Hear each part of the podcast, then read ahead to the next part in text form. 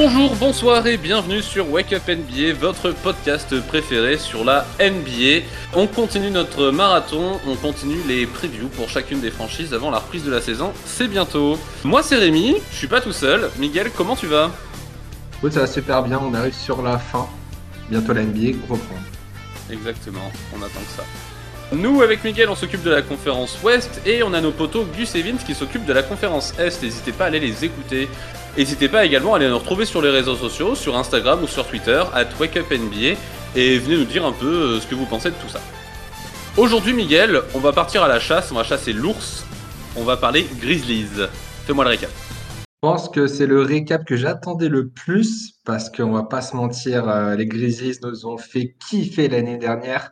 Déjà, on était sur une équipe qui euh, nous avait un peu laissé sur notre fin en saison 2020-2021. Ils étaient bah, je sais pas si tu t'en souviens, hein, ils avaient gagné contre les Warriors en play-in, qu'ils avaient fait la grosse surprise euh, en arrivant au play-off. Euh, bon, forcément, ça avait perdu contre, c'était contre le Jazz, ils avaient perdu 4-1. Donc là, on attendait de voir ce qu'allait faire cette équipe. C'était une équipe assez jeune. On avait du Jamorant. Jamorant, je pense que c'est un joueur que tout le monde kiffe. Hein. Euh, c'est simple. De toute façon, si vous regardez un top 10 de la NBA, vous allez le voir, c'est sûr, il est toujours dedans. Et on le voit huit fois dans les top 10 en général. bah, rien que, alors, la nuit dernière en, en pré-saison? En pré-saison, il a été euh, place numéro 1, 2 et 3. Voilà, c'est pas forcément, c'est du déjà tout craché. Quoi. Exactement. Euh, du coup, bah, pour la saison 2021-2022, bah, ils finissent euh, bah, deuxième, qui est leur meilleur classement de l'histoire de Memphis, donc deuxième de la conférence Ouest, avec un bilan de 56 victoires pour 26 défaites, qui est aussi, enfin, qui est le record de franchise égalé. Mm-hmm. Offensive rating 5e, defensive rating 4e. Euh, ils sont vraiment euh, incroyables. Petite stat, tu sais que j'adore les stats, une stat incroyable. Au début de saison, leur over-under était à 41,5. Ça veut dire que les, enfin, tout le monde les voyait à 40, 40 dans les quarantaines de victoires. Ils l'ont survolé easy. À 56 victoires, personne ne s'attendait à là. Euh, et, pourtant, ça, ça, a très mal commencé parce que début de saison, au bout de 20 matchs, ils étaient à 10 victoires, 10 défaites. Donc là, on s'est dit, OK, euh, bon, voilà, c'est mitigé, mais bon, donc pourquoi pas. Et en plus, derrière, tu as Jamorin qui se blesse. Donc là, je pense qu'on s'est tous dit, Memphis, c'est fini, euh, Jamorin n'est plus là, ils vont pas, sans lui, ça va être impossible. Et bah, à croire qu'ils sont meilleurs sans lui, parce qu'en 25 matchs, il en a raté 25, ils ont gagné 20 matchs. Tout simplement, enfin, ahurissant. Et du coup, bah, après, bah, derrière, ça a déroulé, déjà revu, ça a déroulé. Et pour vraiment euh, faire le global de, de, de, cette saison des, euh, des Grizzlies, euh, Jamorant donc, a été nommé meilleure progression de l'année. Il a été euh, All-Star titulaire pour la première fois de sa carrière. Il a tourné cette saison à 27 points, 7 assists et 6 rebonds. Mon Dieu. Donc, je pense que personne, mais personne ne s'attendait à le voir à, à ce niveau-là, en fait. C'est un grand délire. Et du coup, il a, il a, été nommé MIP, mais il était même dans la, dans la course au MVP. Hein. Ben c'est ça, en fait. C'est euh, juste incroyable. En parlant, bah, pour continuer sur la meilleure progression de l'année, le MIP, on va parler de Desmond Bain parce qu'il faut savoir que Jamorant a gagné ce trophée, mais l'a donné à son coéquipier Desmond Bain, qui était aussi lui dans la course. Euh, Desmond Bain, c'était son année sophomore, sa deuxième année. Il a juste doublé ses stats de l'année dernière. Il finit la saison avec 18 points de moyenne, 4 bons, 3 assists. Euh, le, duo a fait très mal euh, cette, euh, cette année, en, enfin l'année dernière en NBA. Et aussi parler de Jaren Jackson Jr., lui qui a été dans la course au meilleur défenseur de l'année. vraiment qu'une équipe de jeunes, personne ne s'attendait à les voir là et ils ont vraiment essayé de choper, ils ont tous essayé de tout choper en fait tous les trophées possibles. Ça finit deuxième, ça va en playoff assuré avec l'avantage du terrain. Memphis arrive en playoff donc deuxième, ça joue contre les Minnesota Timberwolves. Donc moi, c'était une confrontation que j'attendais énormément parce que enfin, voilà, je savais que ça allait, ça allait scorer, ça allait faire des, des gros highlights et on n'a pas été, euh, on a été bien été servi. Et bah, Memphis a, a gagné, euh, tranquillement oui et non. Euh, ça, ça a réussi à, à se défaire des de Timberwolves. Sauf que derrière, bah, tu affrontes les Warriors. Et compliqué les Warriors, sachant que Jamoran s'est blessé au game 3. Euh, il y avait un partout à ce moment-là. C'est qui se blesse, ouais. Et c'est au game 2 qui nous fait une performance incroyable, c'est ça? Bah, qui répond tout simplement à Stéphane Curie en mode euh, mec. Euh, il, fait un match en 47-8-8 si je dis pas si je dis pas n'importe quoi. Il y, a, moyen. C'était du grand n'importe quoi et forcément il se blesse donc bah, défaite. Ça perd contre les Warriors et fin de l'aventure pour eux. Mais quelle aventure en tout cas. Et euh, bah écoute, euh, j'espère que ça va continuer l'année prochaine, enfin cette année. Ouais, bah écoute, dans ce cas, j'enchaîne. Tout d'abord, oui, en effet, euh, ouais, euh, super saison de Memphis, en vrai, euh, moi j'adore. Je suis tombé amoureux. Je suis tombé amoureux de Jamorant, très clairement. Et cet été, du coup, petit, petit marché, mais quand même intéressant. Il- Je vais commencer par le principal. On a les prolongations de des joueurs les plus intéressants. On a Jamorant qui a signé au Supermax. Euh, logique. Normal. Ouais, tout à fait normal. Clairement, c'est mérité. Le mec, il est calibre MVP, donc tous les jours. Tyler Jenkins, donc, qui prolonge. On a également les prolongations de Steven Adams, John Conchard et Tyus Jones. Et en termes d'arrivée de départ, par contre, c'est là que c'est un petit peu plus surprenant. On a, du coup, dans les départs, Kyle Anderson et DeAnthony Melton. Donc, qui sont deux joueurs assez expérimentés qui voilà, qui apporte quand même pas mal à l'équipe. Euh, Défensivement, c'est très bon. Offensivement, ça apporte un petit peu plus à l'édifice. On a également, si on veut les noter, les départs de Ispon, Jared Culver et Tyrell Terry. Mais bon, c'est des joueurs qui n'avaient pas tant de minutes que ça, ça apportait pas tant que ça, donc c'est pas si intéressant. Et donc, tous ces départs pour faire arriver bah, que du rookie. Alors, du rookie intéressant, du rookie à potentiel. Pas du rookie non plus si excitant que ça, on n'est pas non plus dans le top 10. Mais on a des rookies intéressants. On a Kenneth Lofton Jr. euh, qu'on avait vu en 2019 à la Coupe du Monde avec Team USA, notamment quand ils avaient affronté l'équipe de France. Si vous vous souvenez d'un certain poste 4 de 2 mètres et de 130 kilos, eh bien c'est lui. Normalement les gens s'en souviennent parce que bah en fait le mec c'est juste un frigo américain tout simplement. Mais qui a quand même une technique, un certain shoot, qui est pas mauvais, donc à voir comment est-ce qu'ils vont le développer. On a également euh, qui a été euh, récupéré donc au pic 19 Jake Laravia, qui est également un poste 4 de 2m7, euh, 100 kg. C'est un joueur qui a des bons fondamentaux avec un bon QI basket. Il sait tout faire correctement, on va dire, à la fois défensivement et offensivement, mais il n'est pas génial dans un, endroit en particulier. Donc à voir également ce que ça va donner. Je pense que ça pourra donner un bon poste 4 assez polyvalent. Et je vais également relever David Roby, qui lui est également un poste 4, qui fait 2 mètres 118 kg, donc qui est déjà beaucoup plus lourd.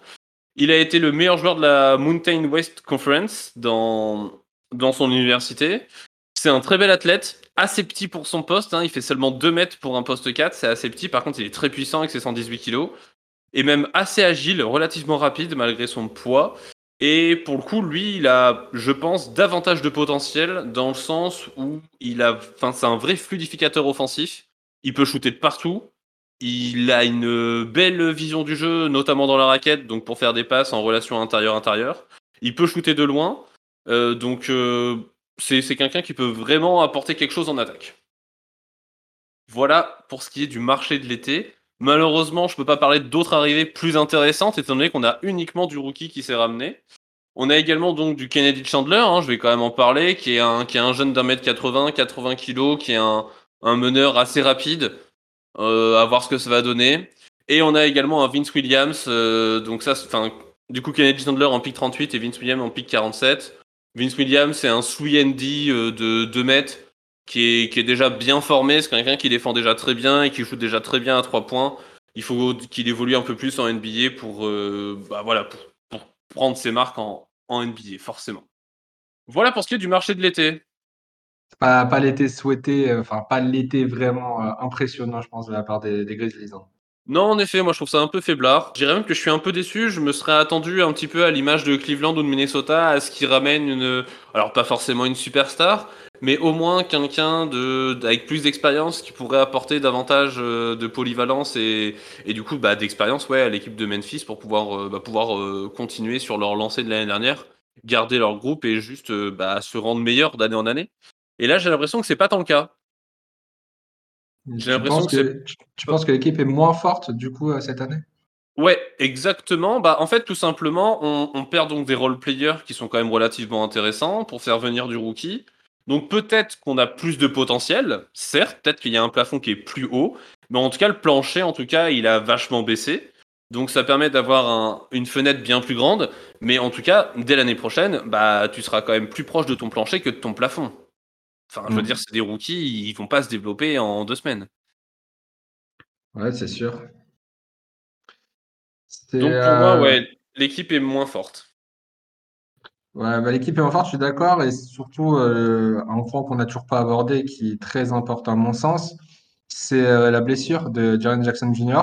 Mhm. qui s'est donc blessé, il s'est blessé et qu'il en a pour quelques mois. Il est censé revenir euh, euh, mi- mi-saison, enfin fin d'année euh, civile normalement. Ouais. Euh, justement, c'est, enfin Jaren Jackson Jr. c'est quand même le jeu, un des joueurs les plus importants de l'équipe derrière euh, Ja Morant. Est-ce que, enfin, à quel point ça va impacter les Grizzlies son absence en fait? Parce que je pense que ça, ça risque de perdre plus de matchs que prévu en début de saison. Et justement, derrière, je sais pas toi, comment tu vois le début de saison des Grizzlies? Bah ouais, en fait, Jared Jackson Jr., donc pour, euh, pour resituer, pour ceux qui sont pas au courant, il s'est blessé euh, le 30 juin. Et du coup, il s'est blessé au pied. Et on a annoncé entre 4 à 6 mois d'absence. Aujourd'hui, on sait qu'il a repris les entraînements euh, sans contact. Mais on sait que le processus, il est long en NBA. Il faut qu'il reprenne les entraînements en 1 contre 1, puis en 3 contre 3, et enfin en, en 5 contre 5 avec contact. Donc on est sûr de pas le voir au moins jusqu'au mois de novembre, ça c'est sûr. Et c'est même pas impossible qu'on le voit qu'au mois de janvier. Parce que voilà, c'est déjà un joueur, on le sait, qui est déjà habitué des blessures. Ça, c'est un peu embêtant. Malheureux. Ça fait 4 ans qu'il est là. Et, et du coup, oui, ouais, il va falloir qu'il se remette vite en jambes. Et en fait, Jared Jackson Jr., bah, en fait, il était dans la course au Depoy. C'est un seven footers qui protège extrêmement bien la raquette, qui offensivement apporte quand même bien, mine de rien. Puis en plus, il pose des, enfin, quand il pose un écran, en général, on les sent passer. Enfin, c'est l'impression qu'il donne. Donc ouais, évidemment que là, ça va les impacter énormément. Là, je sais même pas qui c'est qui va venir garder la raquette. Hein. Steven Adams, je t'aime bien, mais tu fais pas, tu remplis pas le rôle que Jared Jackson Jr. remplit, hein, c'est clair. Là, Bah, il, il va rater bien 20 matchs. Va falloir rassurer. si ce n'est pas plus, ouais. Bah, Mm. c'est surtout quoi, comme tu le dis, offensivement, je pense qu'il n'y aura pas forcément d'impact parce que bah, tu as Ja Morant qui, euh, et même du De- Desmond Bain qui peuvent faire le taf euh, devant. Donc ça, c'est pas un souci. Mais par contre, c'est vrai que défensivement, c'est là où je pense que ça va pêcher. Et euh, bah, comme je l'ai dit au début, hein, c'était quatrième defensive rating de, de la ligue. Euh, voilà, moi, j'ai peur que justement de ce côté-là, euh, ça va, ça, ça va prendre des gros scores, ça risque de perdre des matchs ou peut-être même gagner des matchs hein, en soi, mais euh, il serait, il serait capable de gagner des matchs 130 à 125 par exemple. Ouais. Mais, euh, mais ouais, après, on avait regardé leur calendrier, je pense que enfin, leur calendrier début de saison est assez soft, mais euh, faire attention, je pense quand même. Ouais, ouais, euh, je- j'ai pas spécialement jeté un coup d'œil à calendrier, moi. Mais ça me fait quand même peur parce que, bah, en fait, euh, même s'ils ont un bac court qui est très très bon, bah là, pour ce qui concerne le bac court, du coup, on a Jamarant, on a Desmond Bain et Dylan Brooks qui sont titulaires. Ça, je pense que c'est clair. Euh, Desmond Bain, t'en as parlé tout à l'heure, le mec a vachement progressé, ça défend super bien, ça shoot, des fois ça peut prendre feu certains soirs. Et puis quand ça prend feu, le panier il est beaucoup trop grand, donc euh, enfin. ouais, clair- clairement, offensivement, il n'y a aucun souci. Défensivement, avec euh, Desmond Bain et Dylan Brooks sur le back court, c'est parfait. Mais le front de court, il va être très très dur hein, quand tu vas jouer des équipes comme Minnesota, où là du coup t'as beaucoup de taille, t'as Mm. beaucoup de muscles, quand tu vas jouer Denver notamment, enfin quand tu vas jouer Cleveland, où les mecs ils font tous 3 mètres de haut. Voilà, ça va être ça va être très très embêtant pour Memphis. Hein. Ouais, c'est sûr. Moi, moi là, j'ai, enfin, voilà, moi j'ai un été, enfin, je trouve que c'est quand même un été assez particulier. Il y a une question qui, qui m'embête, moi, c'est qu'est-ce que c'est le projet en fait à Memphis? Qu'est-ce que c'est le projet et sur combien de temps ils comptent le faire? Bah, moi, écoute, je pense que le projet, il est simple de toute manière, c'est de, construire cette équipe autour de Ja Morant. Euh, t'as pas l'impression justement cette année, c'est ce qu'ils ont fait au final dans le marché de l'été, parce que en soi, tu prends pas mal de rookies, donc ça peut être intéressant pour la suite.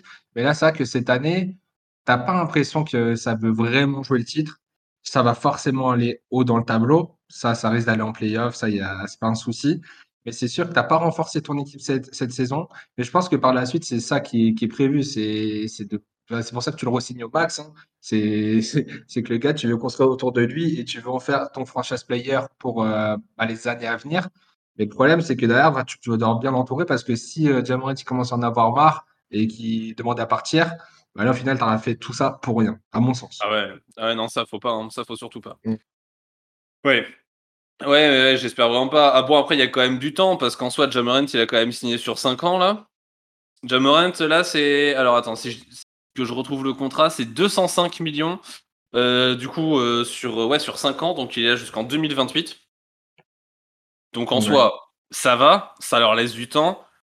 Je pense que le vrai trio sur lequel ils comptent vraiment construire, c'est la triplette du coup de Jamoran, Desmond Bain, Jerry Jackson Jr. En espérant que Jerry Jackson Jr. puisse revenir comme il faut et surtout arrête de se blesser. Et je pense qu'on aura vraiment un beau Big Three. Mais ouais, il faudra construire autour de tout ça. Donc là, tous les rookies qu'ils ont ramenés, est-ce que ça va être de la monnaie d'échange pour les futures années? Je pense à tous les coups qu'ils vont les développer. On a bien vu qu'à Memphis, ils développent euh, tous les rookies, et puis ils les développent quand même euh, relativement bien. Il nous a parlé de Zaire Williams dans le récap, euh, il nous a montré de très belles choses. Donc Zaire Williams, je pense qu'il va, voilà, ça, va continuer, ça se développe bien. On a Jerry Jackson Jr. qui s'est bien développé, du Desmond Bain. Là, les rookies qui viennent d'arriver, ils ont déjà un fort potentiel et je pense qu'on pourra croire en eux sans trop de problèmes.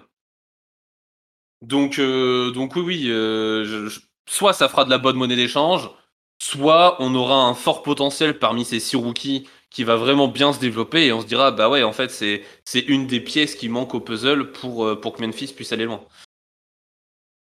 Ouais, c'est. Mais malheureusement, le, petit bémol, moi, qui m'embête, c'est qu'en fait, bah ouais, Memphis, ils sont moins forts que l'année dernière et pour un groupe compétitif qui finit deuxième en finale de conf, je m'attends pas forcément à ce qu'ils refinissent deuxième, mais je m'attends à ce qu'ils soient un petit peu meilleurs quand même que l'année dernière. Et là, c'est pas l'impression que j'ai. Bah, c'est, je pense que sur la saison, il n'y a pas forcément de souci à se faire. Ça va être plus pour les playoffs, où les playoffs, il faut que tu arrives fort et surtout sans blessure, parce que c'est ça aussi qui a pêché l'année dernière.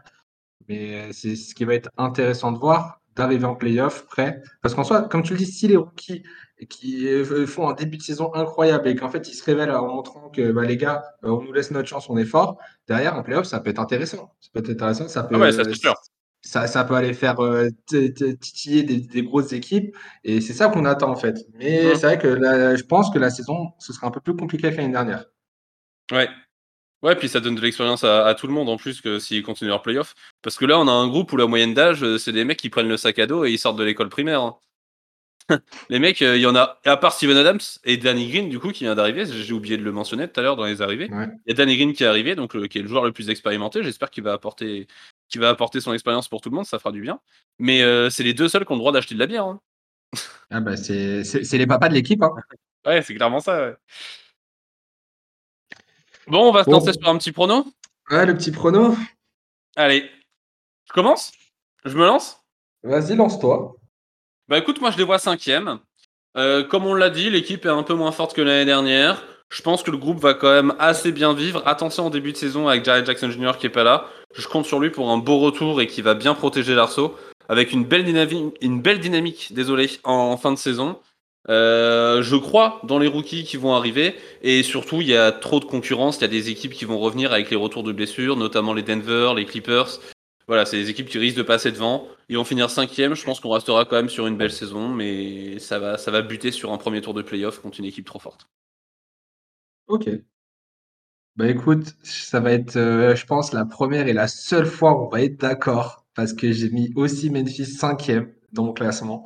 Ok. Euh, ouais, bah tout simplement, euh, équipe moins forte que l'année dernière. Euh, Jan Jackson Jr., option début de saison, on ne sait pas pendant combien de temps, et je pense que ça, ça va pêcher.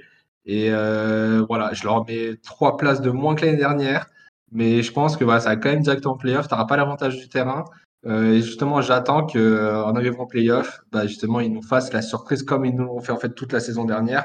Et voilà, ça, a été la darling l'année dernière. Il faut que ça reste la darling cette année, tout simplement. Bah, j'espère, j'espère bien. Sur ce, on vous laisse. On se donne rendez-vous demain pour la prochaine preview, les gars. Euh, n'hésitez pas à venir nous retrouver sur les réseaux. Je l'ai déjà dit, mais je me répète, c'est toujours cool pour nous. Et allez écouter nos potos qui s'occupent de la conférence Est, Gus Evans. On vous fait un bisou. Ciao tout le monde, vive le basket et vive la NBA. Ciao les gars